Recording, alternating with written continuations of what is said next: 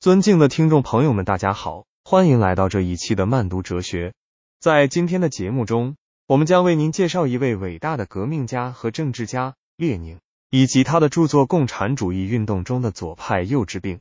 首先，让我们来了解一下列宁及其著作的历史和哲学背景。列宁原名弗拉基米尔·伊里奇·乌里扬诺夫，是俄国布尔什维克党的领导者，后成为苏维埃社会主义共和国联盟的创立者。和领导者，他是马克思主义的重要传承者和发展者，为推翻沙皇专制和建立无产阶级专政做出了巨大贡献。他的著作《共产主义运动中的左派幼稚病》发表于一九二零年，是列宁对当时共产主义运动中某些左派倾向的批判。在这部著作中，列宁揭示了某些左派在革命实践中的错误和幼稚表现，为共产主义运动的正确发展提供了指导。接下来，我们将对共产主义运动中的左派幼稚病的主要观点和主题进行详细分析。首先，列宁指出了左派在革命策略和战略上的幼稚表现。他认为这些左派幼稚的拒绝与其他政治力量进行妥协和合作，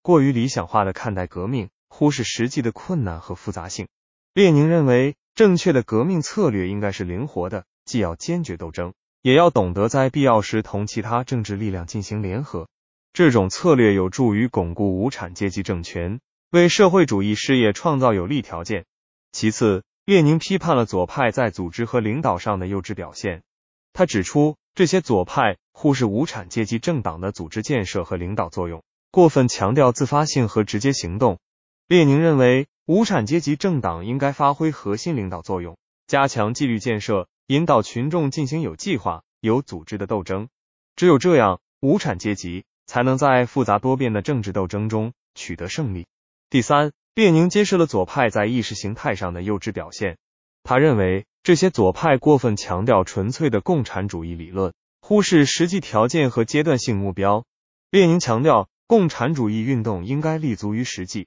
灵活运用马克思主义的原则，根据不同国家和时期的具体情况。制定和实施合适的革命策略，在这个过程中，理论与实践的相互结合至关重要。在对共产主义运动中的左派幼稚病的主要观点进行分析之后，我们接下来探讨这部著作对后世的影响。首先，这部著作为共产主义运动提供了重要的理论指导，它揭示了左派倾向的错误，强调了正确的革命策略和组织原则，对后来的社会主义国家和共产主义运动。产生了深远的影响。同时，这部著作也对国际共产主义运动的团结和合作产生了积极作用，为各国共产党的发展提供了宝贵的经验。然而，从现代性的角度来看，共产主义运动中的左派右治病也存在一定的局限性。一方面，列宁的观点可能过于强调党的领导作用和纪律性，容易导致权威主义和个人崇拜；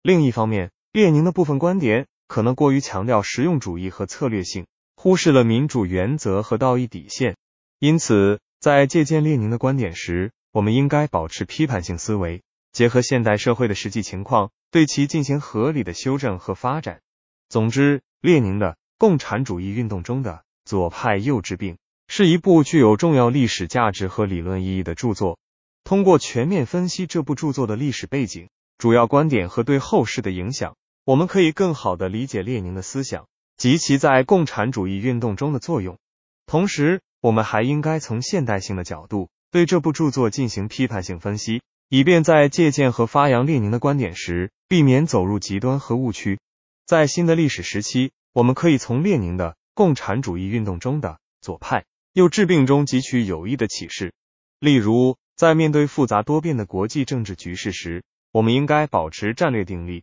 坚持正确的方针和策略，灵活应对各种挑战。在党的建设和领导工作中，我们应该坚持以人民为中心，强化党的纪律性，确保党始终与人民群众保持密切联系。在理论研究和实践探索中，我们应该坚持马克思主义的基本原则，与时俱进的发展和丰富其内涵，为推动人类社会的进步和发展贡献智慧和力量。当然，我们也要认识到。列宁的观点和历史背景有着密切关系，不可能完全适应当今社会的需要。在学习和借鉴列宁的经验时，我们应该把握其精神实质，遵循历史唯物主义和辩证唯物主义的原则，对其进行科学的批判和继承。只有这样，我们才能充分发挥列宁的思想对现实社会的指导作用，为构建更加美好的未来做出贡献。这一期的慢读哲学就到这里，我们下期再见。